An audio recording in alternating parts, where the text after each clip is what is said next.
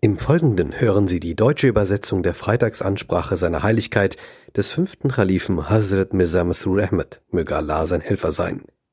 Im Original gehalten auf Urdu.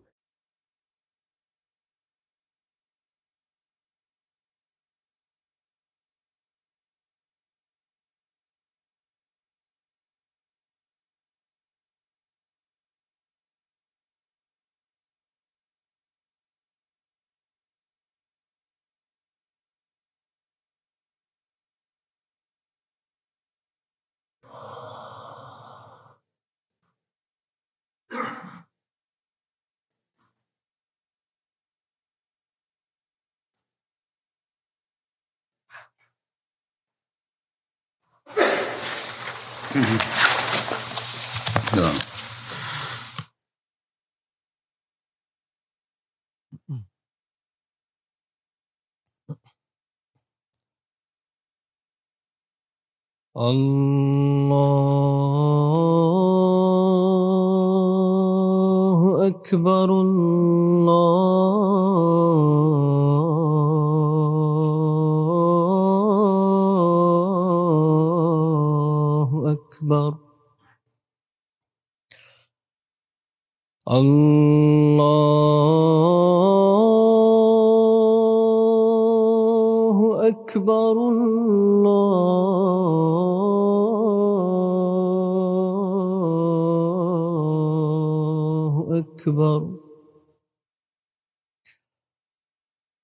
أشهد أن لا إله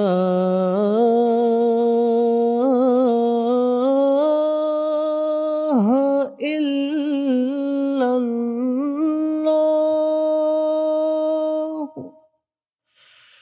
أشهد أن لا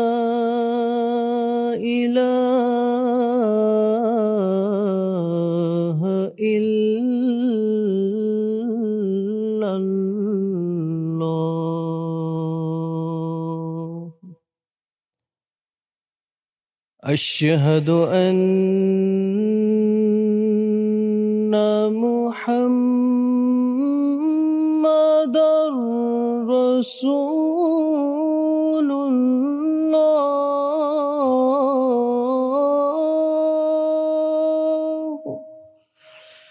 أشهد أن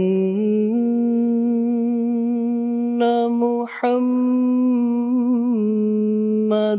رسول الله.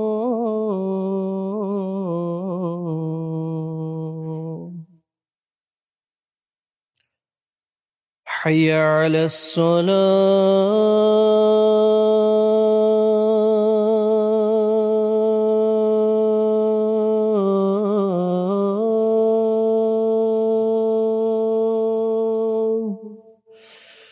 حي الصلاة.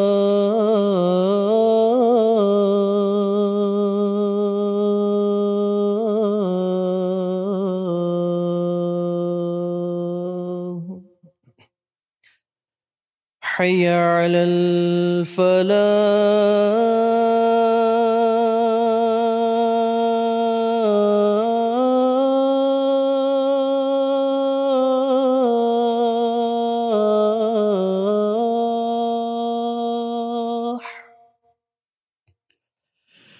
حي على الفلاح.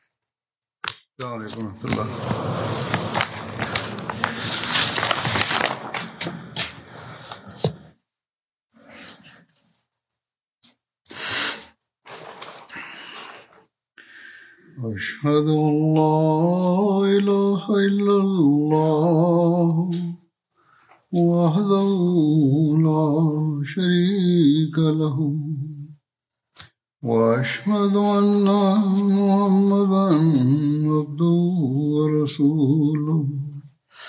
أما بعد فأعوذ بالله من الشيطان الرجيم. بسم الله الرحمن الرحيم. الحمد لله رب العالمين. الرحمن الرحيم. مالك يوم الدين. إياك نعبد وإياك نستعين. اهدنا الصراط المستقيم. صراط الذين أنعمت عليهم. غير المغضوب عليهم ولا الضالين.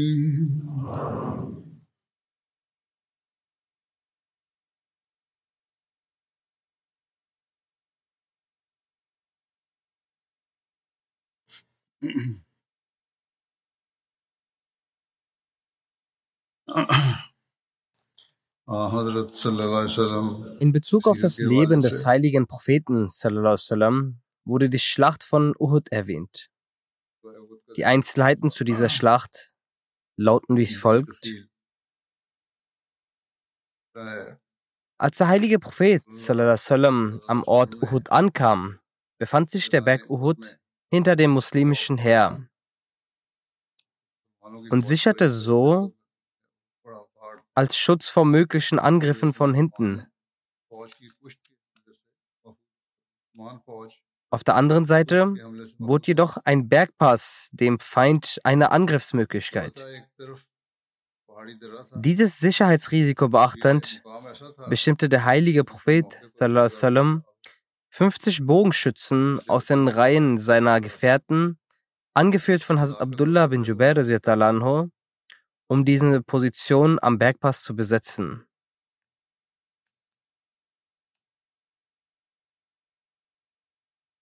Gas,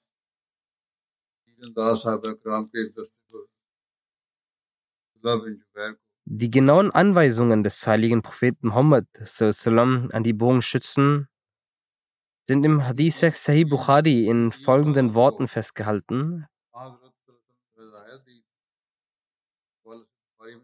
Inraitumuna tahtafana taira.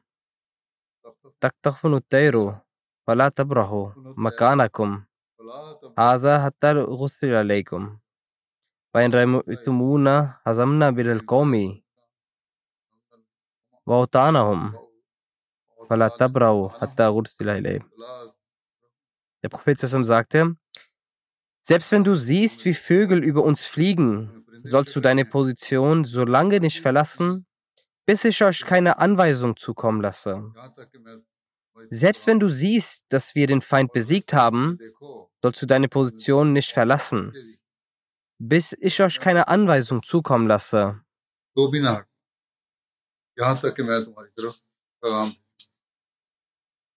In einer weiteren Überlieferung von Bukhari steht geschrieben, dass der heilige Prophet Sassum sagte, Ihr sollt eure Position selbst dann nicht verlassen, wenn ihr seht, wie wir über den Feind gesiegt haben, und selbst dann nicht, wenn der Feind uns besiegt hat. Versucht nicht, uns zu helfen und verlasset keinesfalls eure Position. Ein Historiker schreibt, dass der heilige Prophet sagte, Haltet die Kavallerietruppen des Feindes von uns weg, damit sie uns nicht von hinten angreifen. Wenn wir obsiegen, so sollt ihr dennoch auf euren Positionen bleiben, damit sie uns nicht von hinten angreifen. Bleibt standfest auf euren Positionen und bewegt euch von dort nicht weg. Wenn ihr seht, dass wir den Feind besiegt haben und in den Feind eingedrungen sind, selbst dann sollt ihr von eurer Position nicht wegkommen. Und wenn ihr seht, dass wir getötet werden, dann sollt ihr uns nicht zur Hilfe eilen oder versuchen, uns zu schützen. Schießt sie mit Pfeilen ab, weil die Pferde aufgrund der Pfeile nicht vorwärts gehen werden. Solange ihr eurer Position treu bleibt, werden wir siegen. Dann sagte der heilige Prophet, O Allah, ich mache dich zum Zeugen über sie.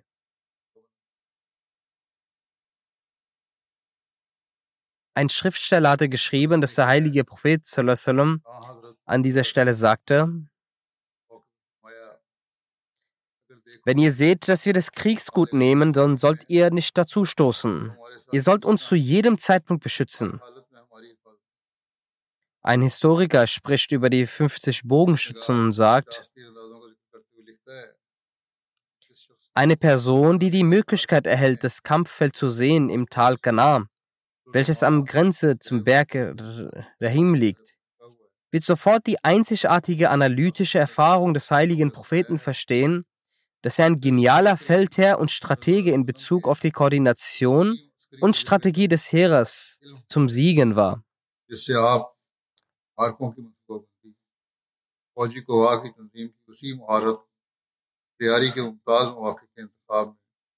Ein Autor hat die kluge Kriegsstrategie des heiligen Propheten zusammen wie folgt beschrieben.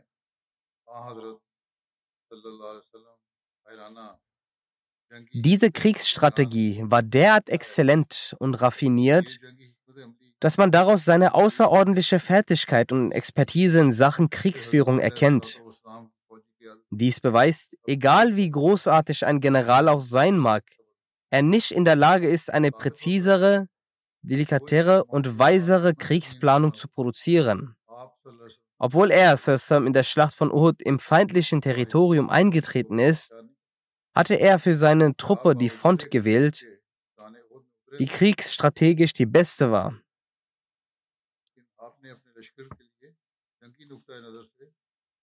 Der heilige Prophet hatte sich hinter dem Berg versteckt, seinen Rücken und rechten Arm geschützt.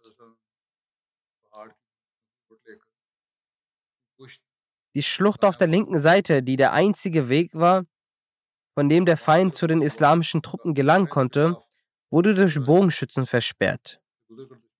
Für den Stützpunkt wurde ein etwas höherer Platz als das Schlachtfeld gewählt, sodass, wenn eine Niederlage in Kauf genommen werden muss, Gott bewahre, die islamischen Truppen an einem sicheren Zufluchtsort kommen können, anstatt fliehen zu müssen oder gefangen genommen zu werden.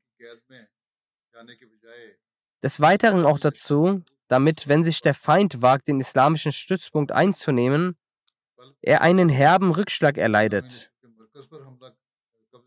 Auf der anderen Seite hatte der heilige Prophet Sassam den Feind im offenen Schlachtfeld dazu gezwungen, sich nur bis zum Hang aufzuhalten, obwohl die Quraysh dachten, dass die islamischen Truppen sie außerhalb Medinas direkt antreffen werden.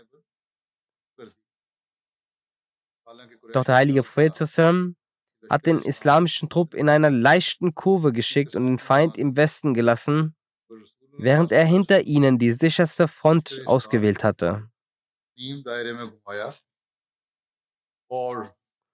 Die Front, an dem das islamische Heer sich nun befand, befand sich an einer exzellenten Stelle. Aufgrund der Berge Uhud und Enan war die hintere und rechte Flanke abgesichert. Auf der linken Flanke hatten Bogenschützen die Schlucht vom Berg Rumah kontrolliert. Und am südwestlichen Teil, der vor dem Berg Rumah war, befand sich die senkrechte Ecke des Dal Ganat, an der es für den Feind unmöglich war, einen Angriff zu starten.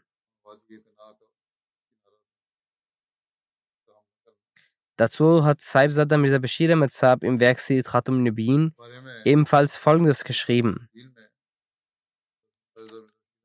Der heilige Prophet ist am Schritt voran, indem er auch die Hilfe Gottes vertraute und positionierte sein Lager auf das Schlachtfeld von Uhud, sodass der Berg Uhud hinter den Muslimen war und Medina vor ihnen lag. Somit hat er die Rückseite der Muslime abgesichert. Im hinteren Berg befand sich eine Schlucht, von der Gefahr eines Angriffes bestand. Um von dort abgesichert zu sein, hat seine Heiligkeit zusammen unter Führung von Abdullah bin Jubair 50 Bogenschützen dort aufgestellt und ihnen mit Nachdruck angewiesen, dass egal was passiere, sie diese Position nicht verlassen dürfen und durchgehend den Feind mit Feinden attackieren sollen. Ihm Sussam war die Sicherheit dieser Schlucht derart wichtig, dass er wiederholt Abdullah, zu Abdullah bin Jubair sagte, schau, unter keinen Umständen darf diese Schlucht verlassen werden. Selbst wenn ihr seht, dass wir siegreich waren und der Feind flieht, dürft ihr nicht eure Stellung verlassen. Wenn ihr seht, dass die Muslime eine Niederlage erlitten haben und der Feind die Oberhand gewonnen hat, dürft ihr auch nicht von dieser Pers Position weichen. Es geht so weit, dass es in einer anderen Überlieferung heißt, wenn ihr seht, dass Vögel unser Fleisch essen, auch dann sollt ihr nicht von hier weichen, außer ihr erhält den Befehl, die Stellung zu verlassen.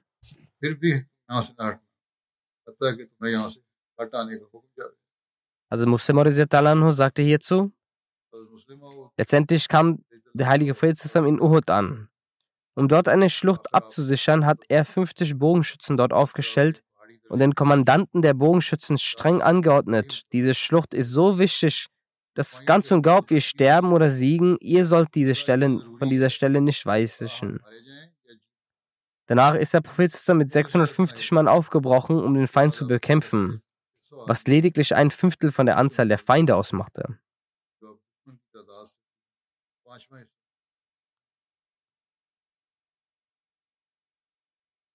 Nachdem der Prophet den Trupp der Bogenschützen am Berg aufgestellt hatte, war er zufrieden und begann die Reihen der Soldaten aufzustellen und die Aufgaben der Generäle zu verteilen.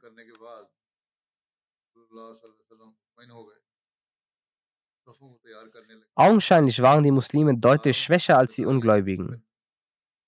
Sie waren schwächer in Sachen Anzahl, Ausrüstung und Qualität der Waffen. Es gab einen großen Unterschied in diesen Sachen zwischen beiden Kriegsparteien. Zahlenmäßig stand ein Muslim vier Ungläubigen gegenüber.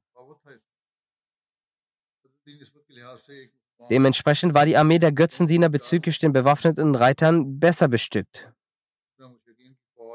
Zusätzlich hatten die meisten muslimischen Kämpfer keine Rüstung. Und lediglich 100 von ihnen waren gerüstet. Im Gegensatz dazu verfügten 700 Kämpfer des mekkanischen Heeres über Rüstungen, was der Gesamtzahl der medinischen Armee entsprach. Das mekkanische Heer war in zehn Reihen aufgestellt, während sich das damals das islamische Heer nur in zwei Reihen formierte. Zudem waren 50 Bogenschützen auf dem Bergpass positioniert. Die Muslime hatten den wichtigsten und sichersten Standpunkt auf dem Schlachtfeld inne.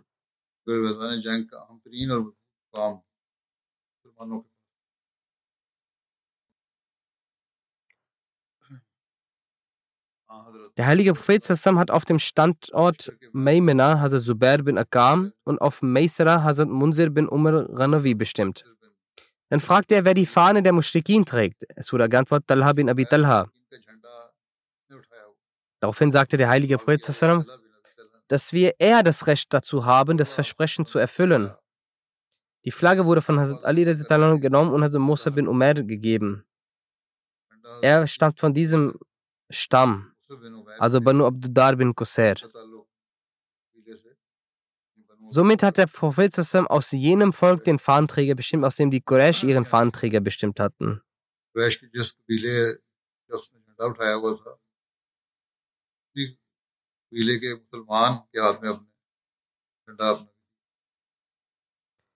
Es wurde gesagt, der Schreiber, Verfasser schreibt, bereits vor dem Islam lag die Verantwortung der Fahnen bei diesem Volk. Also bei der Banu Abduddar. Und mit Versprechen erfüllen ist das Versprechen gemeint, seinem Volke gewissenhaft zu dienen. Und an diesem Tag war der Ruf der Muslime Amit, Amit. Der heilige Prophet betete inbrünstig vor Allah für den Sieg und Erfolg. Die Ansar standen auf der rechten Seite und linken Seite des islamischen Heers. Also auf Maisra und Mana waren die Ansar von Medina stationiert. Und im Herzen des Heeres, wo der Druck des Gegners am stärksten ist, stand der Prophet zusammen mit den Muhajirin. Der Prophet stand in der Mitte der zweiten Reihe. Er hatte die Gefährten angewiesen, dass niemand ohne eine Einweisung von ihm zu voreilig agieren solle.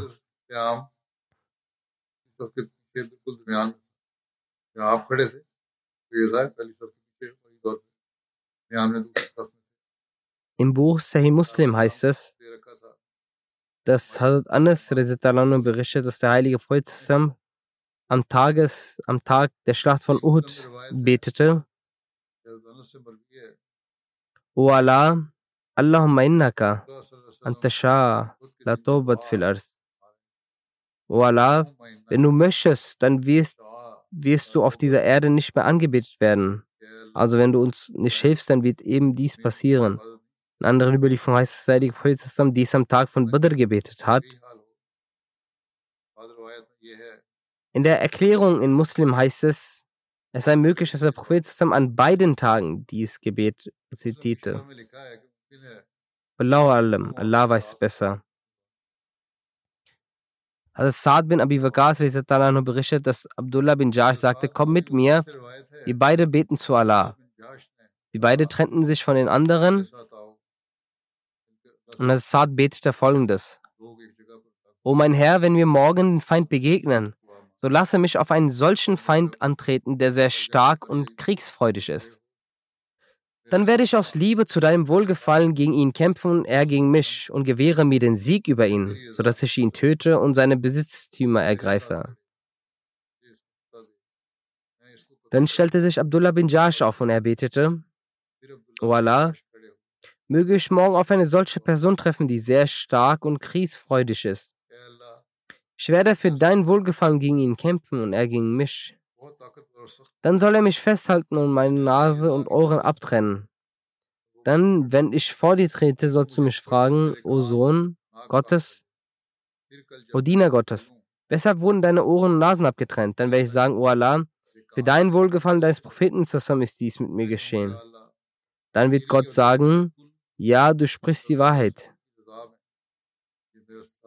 Als Saad bin Abi Bakr sagte, O mein Sohn, das Gebet von Abdullah bin Jash war besser als meins. Ich habe am selben Tag gesehen, dass Abdullahs Nase und Ohren an einem Faden hingen. Das heißt, dass die Mekkaner die Leiche verstummelt hatten. Abdullah bin Amr bin Haram sagte, ein Tag vor der Schlacht von Uhud sah ich im Traum Mubashir bin Abdul Munzir. Beide Träume, welche sie sahen, gingen auch so in Erfüllung. Der eine triumphierte über den Gegner und der andere kämpfte und bekam den Status eines Märtyrers. Das war die Geschichte dieser beiden in Bezug auf das Gebet. Dann heißt es, dass Abdullah bin Amr in Namen berichtet, dass er einen Tag vor Uhud im Traum Mubashir bin Abdul Munzir gesehen hat. Dieser erlangt den Status eines Märtyrers bei der Schlacht von Badr. Er sagt zu mir, in wenigen Tagen wirst du zu uns kommen. Ich fragte ihn, wo befindest du dich denn? Er sagte im Paradies. Wo immer wir möchten, können wir reisen und umhergehen. Daraufhin fragte er ihn, sind sie nicht am Tage des Badrs, der Schlacht von Badr gestorben? Er antwortete, ja, aber danach wurde ich wieder zum Leben erweckt. Diesen Traum hat er dem heiligen Propheten zusammen berichtet. Und der heilige Prophet zusammen sagte, O Abu Jabir, das ist die frohe Kunde über deinen Tod als Märtyrer. Schließlich heißt es in einer Überlieferung, dass Jabir berichtet, dass sein Vater am Tag von Uhud gestorben ist.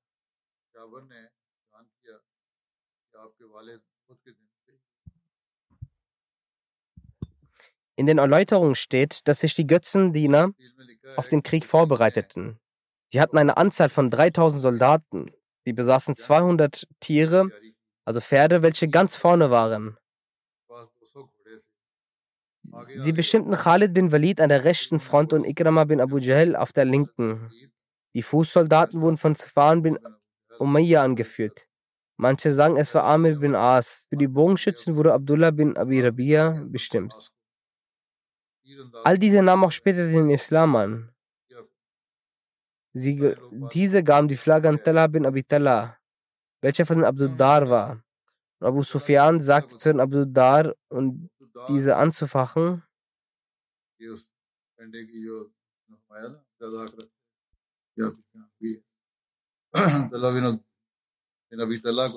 er sagte ihnen, O oh, Banu Abduddar, bei der Schlacht von Badr trugt ihr auch diese Flagge. Und ihr saht, was wir an diesem Tag erlebten. Das Ergebnis einer Schlacht wird von deren bestimmt, die die Fahne tragen. Wenn der Fahnenträger standhaft ist, bleibt auch das Heer standhaft. Wenn diese doch wegrennen, dann rennen auch die Soldaten aus Angst weg. Daher, entweder beschütze unsere Flagge oder geh uns aus dem Weg. Wir reichen aus. Er probierte ihn auf emotionaler Weise zu motivieren. Daraufhin sagte Talha bin Abi Talha, sollen wir etwa unsere Flagge euch übergeben? Es dauert nicht mehr lange und wir werden alle erfahren, was wir der, während der Schlacht leisten werden. Ganz am Ende waren einige Zelte der Frauen der Quraysh aufgestellt, die mit Trommeln, Strophen sangen, über die Toten von Badr und die Wut der Mekkaner zu erhöhen.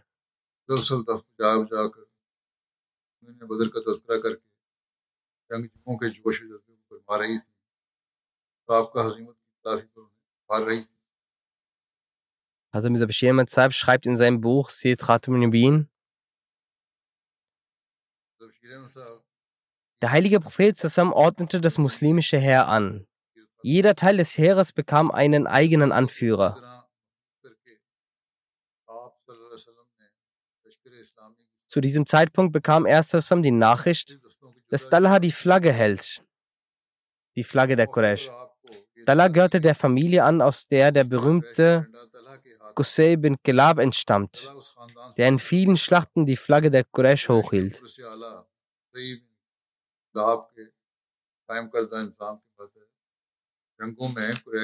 Als der Prophet das erfuhr, ordnete er an, wir haben einen höheren Anspruch, die Loyalität zu unserem Volk zu zeigen, und nahm die Flagge der Muhajirin von Ali und gab sie Musa bin Umar, der auch aus dieser Familie angehörte, der Talha zugehörig war. Auf der anderen Seite war das Heer der Mekkaner auch bereits angeordnet. Abu Sufyan war der Anführer des Heers. Auf der rechten Flanke war Khalid bin Walid der Befehlshaber. Und auf der linken Seite Ikrama bin Abu Jahl.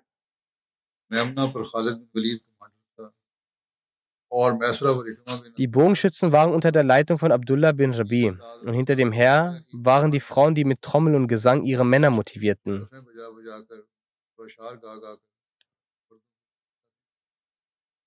Wie dem auch sei, als beide rein aufgestellt waren, sagte Abu Sufyan zu den Ansari-Muslimen rufend, O Leute der Stämme Chors und Chazrich, der Kampf ist zwischen uns und unseren Verwandten, so geht zur Seite. Wir haben mit euch nichts zu tun. Daraufhin hatten die Ansar Abu Sufyan heftig gescholten und geschimpft. बहुत बुरा भला कहा सख्त लानत नामत Dann beginnt der Krieg. Den Anfang des Kampfes hat als erstes Abu Amir Fasik gemacht. In der vorislamischen Zeit der Ignoranz wurde er Rahab genannt. Der heilige Prophet sallam hatte ihm den Namen Fasik, also Frevler, gegeben. Dieser Mann war von Medina weggelaufen und zog nach Mekka. Er pflegte der Quraysh zu sagen, wenn ich wieder meinen Stamm treffen werde, wird der gesamte Stamm sich mir anschließen. Diesem Irrtum erlag er. Dass, Wenn er mit der Quraysh zusammen nach Medina geht und dort seine Stammesleute zu sich rufen werde, alle Muslime alleine lassen und sich ihm anschließen würde. Jedenfalls erschien er mit 50 Männern aus seinem Volk. Es wird gesagt, dass 15 davon aus Mekka waren und die restlichen entweder aus anderen umliegenden Gegenden, die versammelt wurden oder Sklaven aus Mekka. So rief er, O Gemeinschaft der Aus, ich bin es, Abu Amir. Die Ansar sagten, O Frevler, möge Gott dir nie Trost zuteilen werden. Als er die Antwort der Ansar hörte, sagte er, meinem Volk wurde nach mir von einem Übel befallen. Es kam zu einem erbitterten Kampf und dann fing er an, Steine auf sie zu werfen. Der Sohn von Abu Amir namens Hazrat Hansela bekämpfte ihn in diesem Krieg an der Seite des Muslime. Er war dem Islam bereits beigetreten. Er bat den heiligen Propheten um Erlaubnis, seinen eigenen Vater zu töten. Doch der heilige Prophet untersagte es ihm. Obwohl es sich hier um einen Kriegszustand herrscht, hatte der heilige Prophet dies verboten, damit die Selbstkontrolle erhalten bleibt. Er sagte, nein, du wirst es nicht tun, jemand anderes wird ihn schon töten. So rückte nach Abu Amel seitens der Götzendiener eine Person ins Feld, der ein Kamel ritt. Dieser forderte zum Zweikampf heraus. Die Leute schauten in seine Richtung. Nach dreimaligen Herausforderungen zog Hazrat Zubair gegen ihn ins Feld.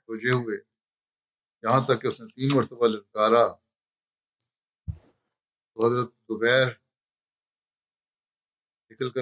er sprang schlagartig in seine Richtung und auf Höhe des Kamels, wo er den Nacken des Gegners packte, und beide fingen an, miteinander auf dem Kamel zu ringen. Der Heilige Prophet sagte, wer als erstes von den beiden den Boden berühren wird, wird schließlich auch getötet. Genau dann fiel der Götzendiener von Kamel runter und auf ihn dann also Nasr Zubair, der den Götzendiener sofort erledigte. Der heilige Prophet lobt, dass er Zubair und sagte, jeder Prophet besitzt einen Jünger und mein Jünger ist Zubair. Und er sagte, wenn Zubair nicht gegen diesen Götzen nach vorne getreten wäre, so wäre ich selbst gegangen.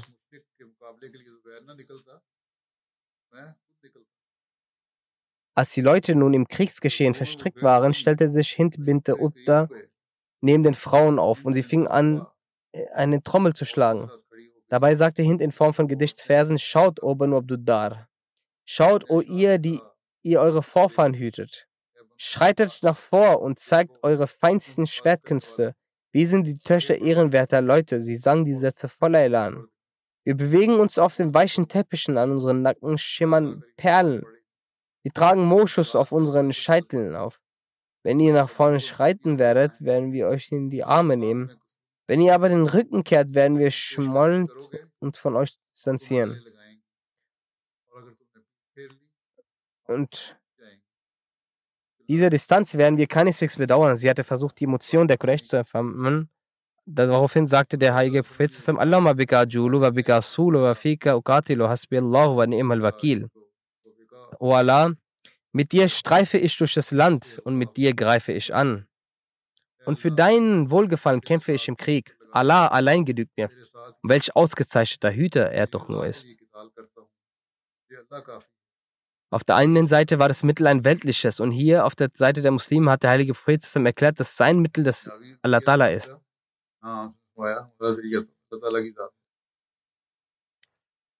Jedenfalls hat der Kampf zwischen beiden Armeen begonnen. An dem Tag kämpften die Soldaten vehement und der Krieg tobte.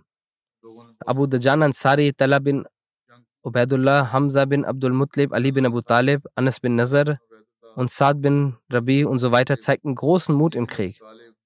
Allah sandte den Muslimen seine Hilfe hinab und erfüllte sein Versprechen. Die Muslime erschlugen die Götzendiener mit ihren Schwertern, bis sie, bis sie ihr Herz zerstreuten bzw. es zum Fliehen zwangen. Die Reiter der Ungläubigen haben die Muslime dreimal angegriffen. Jedes Mal wurden sie durch die Pfeile zurückgedrängt. Hazrat Umar hat an jedem Tag zu seinem Bruder also Zed gesagt, mein Bruder, trag doch meine Rüstung. Zed antwortete, auch ich hege den Wunsch nach einem Märtyrertod, so wie Sie es sind. So haben beide Brüder keine Rüstung getragen und kämpften ohne Rüstung. Für den Wunsch nach dem Tod als Märtyrer. Als an jedem Tag der Krieg intensiver wurde, setzte sich der heilige Prophet zusammen unter der Flagge der Ansar. Er gab Ali die Botschaft, dass er die Fahne nehmen und vorangehen soll. Daraufhin ist Ali vorangegangen und sagte, ich selbst bin Abul Qasim. Daraufhin kam eine Person aus den Reihen der Ungläubigen. Es war Talha bin Abu Talha. In seiner Hand hielt er die Flagge der Ungläubigen. Denn die Ehre, im Krieg die Fahne zu tragen, war mit den Leuten der Familie Banu Abduddar. Denn die Fahne der Quraysh haben die Abduddar erstellt. Talha bin Abu Talha hat zum Zweikampf herausgefordert und gesagt, wer ist es, der gegen mich kämpft? Er hat sehr oft die Muslime herausgefordert, doch keine Person konnte gegen ihn kämpfen. Abu Talha hatte gerufen, am Ende, O Gefährten von Mohammed, ihr hegt den Gedanken, dass eure Toten in das Paradies eintreten und unsere Getöteten in die Hölle. In einer anderen Überlieferung hat er gesagt, O Gefährten von Mohammed, ihr dachtet, dass Allah uns auf die Klinge von euch bringt und uns schnell in die Hölle wirft und euch durch unsere Schwerter schnell in das Paradies eingehen lässt. Wer ist also von euch, der mich schnellstmöglich durch das Schwert in die Hölle schicken kann? Er versucht aufzustacheln. Er sagt, ich schwöre bei Lat und Usa, ihr seid bereits Lügner. Würdet ihr an diese Auffassung von euch glauben, so würde sicherlich jemand für den Kampf mit mir vorkommen. Als Ali dies hörte, kam er für den Kampf gegen ihn hervor. Beide haben mit dem Schwert angegriffen begonnen und Ali hat ihn getötet.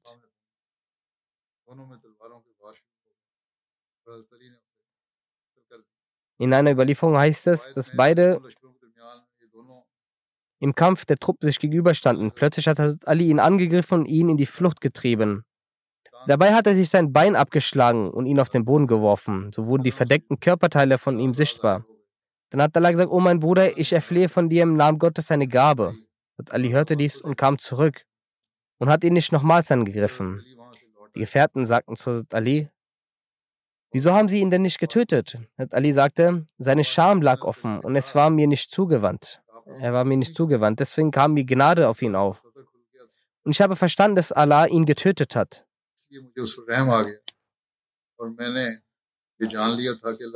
In einer Überlieferung heißt es, dass der heilige Prophet Ali sagte, wieso hast du ihn nicht getötet? Ali sagte, er hat mich im Namen Gottes gebeten, ihn zu verschonen. Der Prophet sagte, töte ihn. So hat Ali ihn getötet.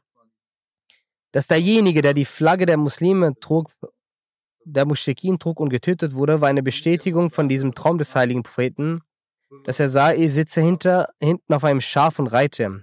Der heilige Prophet hat mit lauter Stimme Allahu Akbar gerufen. So haben auch die Muslime Allahu Akbar gerufen.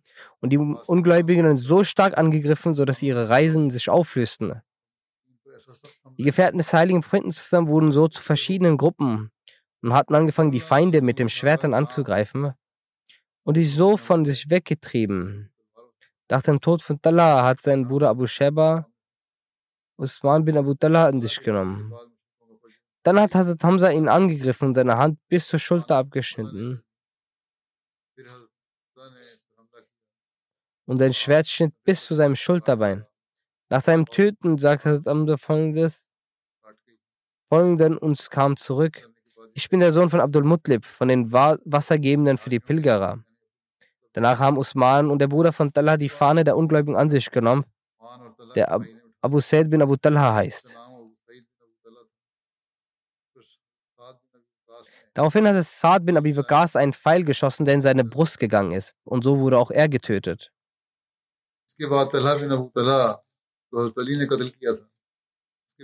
Danach der Sohn von Musaffi bin Talha bin Abu Talha, welchen Ali getötet hat, die Fahne an sich genommen. So hat dann Asim bin Sabit einen Pfeil gegen ihn geschossen auch er wurde getötet. Danach hat der Bruder von Musafi, Haris bin Talha, die Fahne an sich genommen und hat Asim einen Pfeil geschossen und auch ihn getötet. Die Mutter Talha bin und Musafi war auch eine Ungläubige, war mit der Truppe unterwegs. Der Name dieser Frau war Sulafa. Jeden, den Hazrat Asims Pfeil traf, so ging dieser Sohn zu der Mutter und legte seinen Kopf in ihrem Schoß. Sulafa fragte, wer hat dich verwundert? Der Sohn antwortete, ich konnte dessen Stimme hören Nachdem er den Pfeil auf mich abgeschossen hatte, sagte, der war für dich, ich bin der Sohn von Abu Afla. Daraufhin schwor sie, also die Mutter, sich, dass wenn der Kopf von Asim bin Sabit in ihre Hände gerät, sie ihn mit Wein füllen, daraus trinken wird. Sie verkündete, wer immer mir diesen Kopf von Asim bin Sabit bringt, werde ich Belohnung 100 Kamele geben. Asim starb nicht in der Schlacht von Uhud, sondern er starb als Märtyrer in der Expedition von Ar-Raji. Nach dem Tod der beiden Brüder trug der dritte Bruder namens Kila bin Tella die Flagge, den Hazrat Zubair umgebracht hatte. Nach einer anderen Aussage hatte ihn Kuzman getötet. Hiernach trug der nächste Bruder Julas bin Talha die Fahne. Ihn tötete schließlich Hazrat Talha bin Ubaidullah. So wurden alle frühe Brüder Musafe, Haris, Gilab und Julas wie ihr Vater Talha auf dem Schlachtfeld getötet. Mit ihnen wurden auch ihre beiden Onkel Usman und Abu Said am gleichen Tag in der Schlacht von Uhud getötet. Nach ihm trug der Sohn von Shurabil bin Hashem die Fahne. Auch ihn tötete Kusam.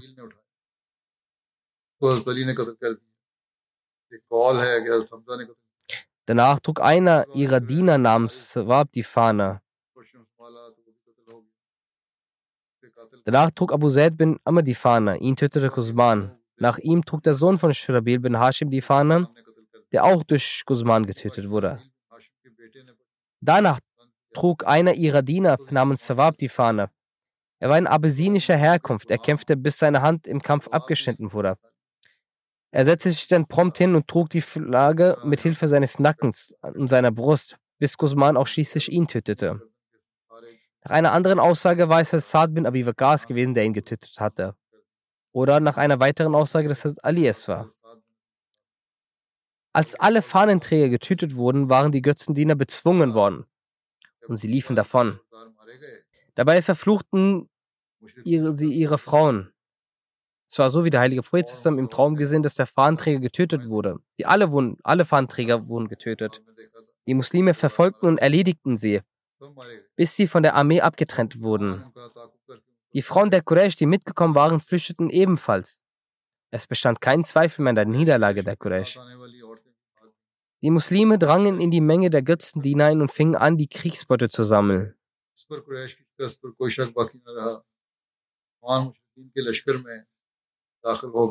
Al-Mirza Bashir Metzab schreibt darüber,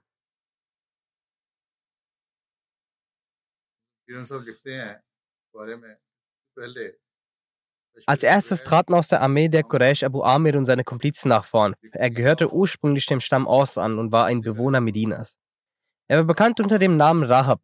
Als der heilige Prophet nach Medina kam, erfasste diese Person nach kurzer Zeit den Groll und Neid. Mit ein paar Kom Kompagnen ging er dann nach Mekka. Dort stachelte er die Quraysh gegen die Muslime an. In der Schlacht von Uhud nahm er nun als Mitstreiter der Quraysh gegen die Muslime teil. Seltsam ist, dass Abu Amirs Sohn Hansela ein äußerst aufrichtiger Muslim war und in dem Krieg als Teil der muslimischen Armee dabei war und todesmütig kämpfte, bis er als Märtyrer starb. Da Abu Amir einer der einflussreichen Personen des Stammes Aus war, ging er fest davon aus, dass die Leute Medinas nach der langen Trennung aus ihrer Liebe zu ihm Mohammed stehen lassen und sich ihm anschließen würden.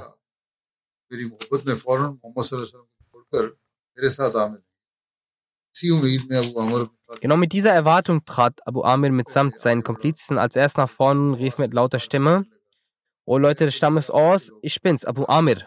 Die Ansar riefen laut: Hinfort mit dir, du Frevler, du sollst keinen Trost finden. Gleich danach überfielen sie ihn mit Steinwürfen, dass Abu Amir und seine Komplizen irritiert nach hinten zurückliefen. Dieses Szenario sehend, trat der Fahnenträger der Quraysh namens Dalla voller Wut nach vorne und forderte, in einem sehr hochmütigen Ton zum Zweikampf heraus.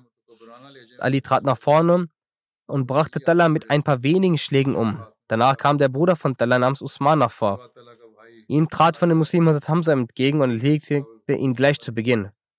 Als die Ungläubigen, die ihm zusahen, starteten sie von Zorn überwältigt den Rundumschlag. Auch die Muslime traten mit Allahu Akbar rufend nach vorn. Beide Armeen waren nun gegeneinander in einem Kampf verwickelt. Kurzum nachdem der Fahnenträger der Quraysh umgebracht wurde, waren die Armeen im Kampf gegeneinander verstrickt. Ein erbitterter Kampf trug sich zu. Eine ganze Weile wurde auf beiden Seiten Blut vergossen.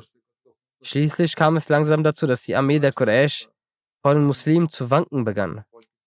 So schreibt der berühmte englische Historiker Sir William Muir, unter dem Druck der unbändigen Angriffe der Muslime begann die mekkanische Armee zu wanken. Ihre Kavallerie versuchte wiederholt über die linke Flanke der islamischen Armee herzufallen, aber jedes Mal wurden sie durch die 50 Bogenschützen der kleinen Gruppe, die Mohammed Sassam dort postiert hatte, zurückgedrängt. Von den Muslimen wurde im Schlachtfeld von Uhud die gleiche Tapferkeit, Kühnheit und Gleichgültigkeit gegenüber dem Tod wie bei Badr demonstriert. Ein englischer Historiker schreibt dies. Man könnte sehen, wie die Reihen der Mekkaner förmlich bebten, als Abu Dajana, der sich durch ein rotes Halstuch an seinem Helm zu erkennen gab, durch die Reihen des Feindes fegte und mit einem Schwert, das ihm der heilige Prophet gegeben hatte, überall den Tod brachte. Hamza, der mit seiner wehenden Straußenfeder auffiel, Ali, der an einem langen weißen Federsbusch zu erkennen war, und Zubair, der mit seinem leuchtenden gelben Turban den Helden der Elias glich. Sie brachten dem Feind den Tod und Chaos, wo immer sie auftauchten. Das mit Ilias, was Herr William Muir hier erwähnt hat, ist eine griechische Erzählung über Helden und große Krieger. Er ist ein Held der griechischen Erzählungen, der ein großer Krieger war. Jedenfalls sagt er weiter, der englische Historiker, dies waren die Szenen, in denen die großen Anführer der muslimischen Eroberung aufwuchsen. Also Mirza Bishishab schreibt weiter, so kam es zum Kampf, der in der Tat heftig war, und der Sieg blieb eine Weile ungewiss. Schließlich jedoch begann die Quraysh durch die Huld Gottes den Halt zu verlieren. Im ganzen Heer herrschte Verwirrung und Unordnung. Die Fahnenträger der Quraysh wurden einer nach dem anderen erschlagen, wie soeben erwähnt. Etwa neun von ihnen hielten abwechselnd die Flagge ihres Volkes hoch, aber einer nach den anderen wurden sie von den Muslimen niedergestreckt. Schließlich trat ein abessinischer Sklave Talhas namens Sawab mutig vor, ergriff die Flagge. Auch ihn traf ein Muslim, der vortrat und ihn mit einem einzigen Schlag beide Hände abschlug und die Fahne der Quraysh zu Grunde riss.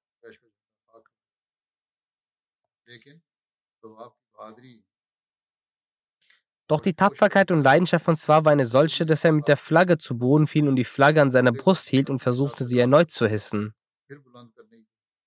Doch Muslim kannte den Wert und Preis davon, die Flagge wieder zu erheben, weshalb er sein Schwert schwang und Swab dort tötete. Hiernach trauten sich die Quraysh nicht mehr, ihre Flagge aufzuheben. Auf dieser Seite riefen die Muslime nach dem Befehl des heiligen Propheten das Takbir aus und griffen erneut an und zerschlugen die verbliebenen Reihen der Feinde.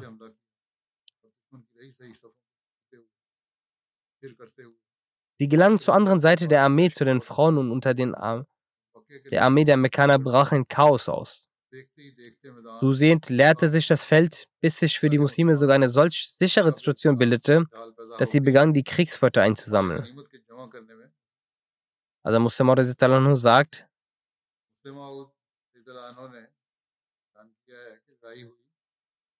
es fand eine Schlacht statt und durch die Hilfe und Unterstützung von Allah siegt nach kurzer Zeit 550 Muslime gegen 3000 erfahrene Soldaten aus Mekka. Die Muslime begannen sie zu belagern. Diejenigen, die zum Schutz der hinteren Posten standen, sagten zu ihren Anführern, dass der Feind nun verloren hat und auch sie den Lohn vom Dschihad erhalten wollen.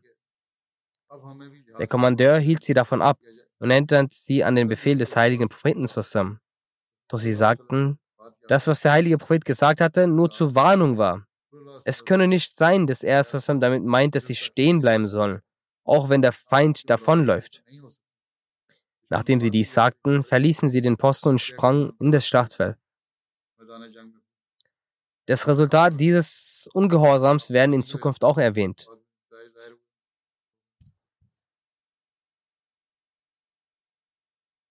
In Bezug auf das Schwert von Abu Dujana, wie William Muir auch erwähnt hat, er hat es auch in seiner Erläuterung geschrieben, wer der Gefährte war, der das Schwert des heiligen Propheten nahm und es gerecht wurde.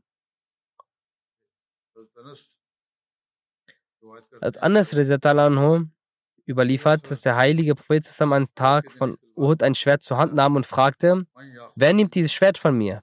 Alle schreckten ihre Hand aus und sagten, ich, ich, meine Wenigkeit, meine Wenigkeit. Der heilige Prophet sagte erneut, Man yachuzu bihaki, wer wird das Schwert rechtmäßig nehmen? Hazrat Anas sagt, dass alle daraufhin zurückgegangen sind und Hazrat Simach bin Khadsha Abu Dajana daraufhin sagte, dass ich es rechtmäßig nehmen würde. Anas sagt, dass er das Schwert nahm und die Köpfe der Götzendiener abreißte. Seine Überlieferung von Sey Muslim, im Sinne, dass er dem gerecht worden ist. Ibn Utbah schreibt, dass als der heilige Prophet zusammen das Schwert zeigte, bat Hazrat Umar danach, woraufhin der heilige Prophet die Nachfrage ablehnte. Als erstes hat Hazrat Umar versucht danach zu bitten, dann Hazrat Zubair. Auch ihm hat er es nicht gegeben. Beide waren innerlich enttäuscht. In einer Überlieferung heißt es, dass Hazrat Zubair sogar dreimal nach dem Schwert fragte. Doch jedes Mal weigerte sich der Prophet, ihm das Schwert zu geben. Ali stand auf und fragte nach dem Schwert, doch ihm sagte der Prophet, setz dich und gab ihm nicht das Schwert. In einer anderen Überlieferung heißt es sogar, dass Abu Bakr unter den Gefährten war, die nach diesem Schwert gebeten hatten. In einer Überlieferung heißt es, dass Hazrat Abu Dajana gefragt hat, was denn das Recht des Schwertes sei. Der heilige Prophet sagte, wer dieses mit Recht benutzen wird. Da fragt Abu Dajana, was, das, was ist denn für ein Recht? Der heilige Prophet antwortete, dass man damit keinen Muslim töten und vor keinem Feind davonlaufen sollte. Du sollst also mutig damit umgehen. Daraufhin antwortete Abu Dajana, ich nehme dieses Schwert mitsamt seines Rechtes. Als der heilige Prophet das Schwert Abu Dajana gab, zerriss er mit ihm die Köpfe der Ungläubigen. Und zu diesem Anlass sprach er die Verse, Anallazi adeni, wa nahnu bisafi, laden nakhil. Allakum dahra. Fil Kuyur. Azri bisayfillahi Rasul. Ich bin derjenige, von dem mein Freund ein Versprechen einnahm, als wir bei den Dattelbäumen in der Ortschaft Safa waren. Und das Versprechen ist jenes, dass ich nicht in den hinteren Reihen der Armee stehen soll, mit dem Schwert Allahs und des Propheten zusammen die Feinde bekämpfen soll. Jedenfalls als Hazrat Abu Dujana es nahm und prahlerisch durch die Reifen der Armee lief, sagte der heilige Prophet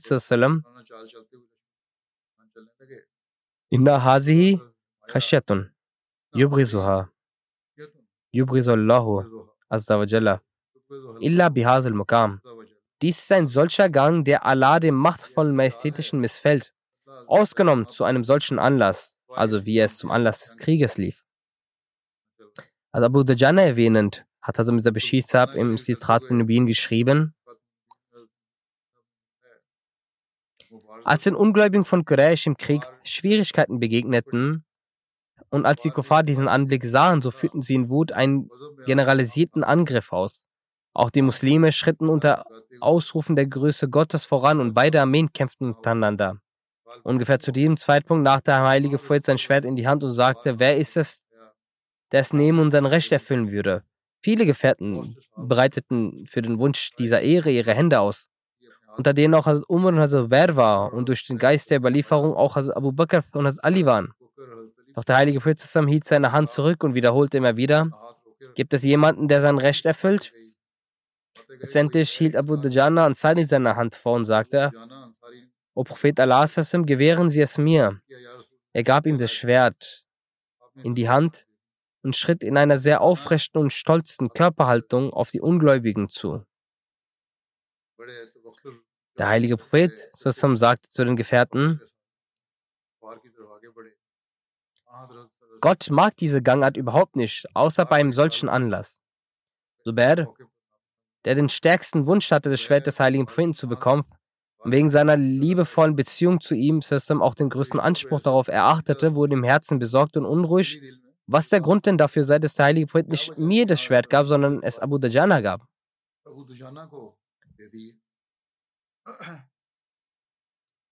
Um seine Sorge zu beseitigen, versprach er sich selbst, dass er bei dieser Schlacht Abu Dajana bei Abu Dajana bleiben wird und schauen wird, was er mit diesem Schwert anrichten wird.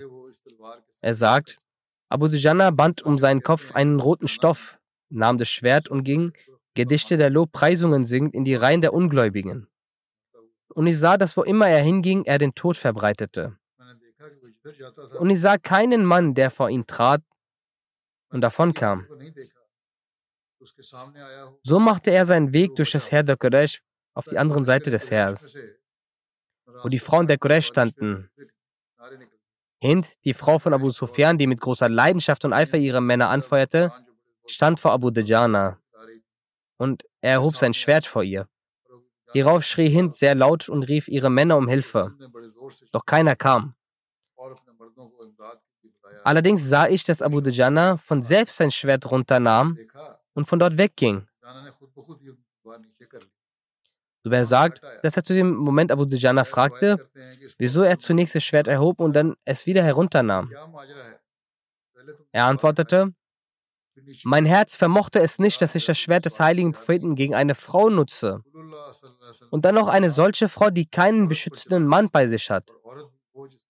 Das sind die Lehren des Islams während eines Krieges. Zubair sagt, zu dieser Zeit dachte ich, dass er tatsächlich die Pflicht und das Recht gegenüber dem Schwert des heiligen Propheten zusammen erfüllt hat.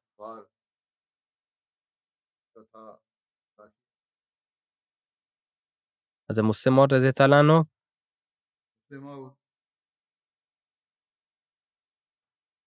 sagt auf dieses Ereignis eingehend,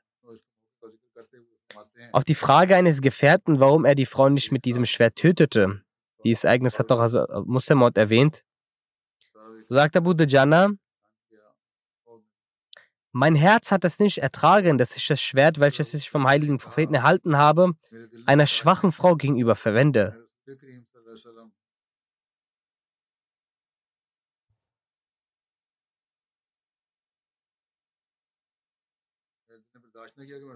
Also Muslim schreibt weiter, der heilige Prophet hat stets des Respekts und die Achtung gegenüber Frauen gelehrt, weswegen die Frauen der Ungläubigen besonderen Mut dabei aufbrachten, den Muslimen Schaden zuzufügen. Durch dieses Ereignis wird deutlich, dass er die Lehren des Respekts lehrte und aus diesem Grund wurden die Frauen besonders mutig und versuchten Schaden zuzufügen. Dennoch haben die Muslime dies über sich ergehen lassen. Das sind die Lehren des Islam während eines Krieges. Inshallah folgt der Rest später. Beten Sie weiterhin auch für die Palästinenser. Es werden die Grenzen des Leidzufügens immer mehr überschritten. Möge Allah der Allmächtige die Leidzufügenden bestrafen und Erleichterung für die unschuldigen Palästinenser schaffen. Möge auch die muslimischen Männer, Länder mit Vernunft und Bedacht handeln dass sie zu einer Einigkeit werden und die Rechte ihrer muslimischen Brüdern gegenüber erfüllen können.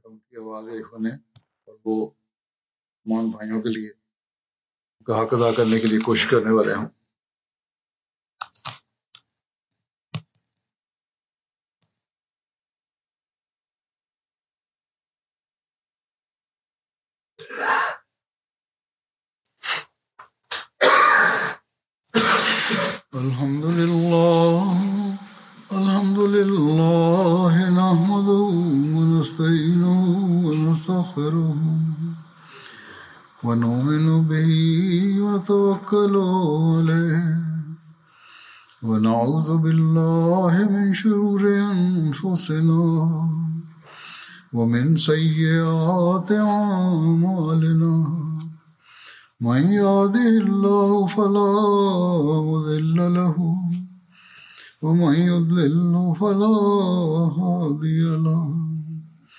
ونشهد أن لا إله إلا الله ونشهد أن محمدا عبده ورسوله. عباد الله رحمكم الله.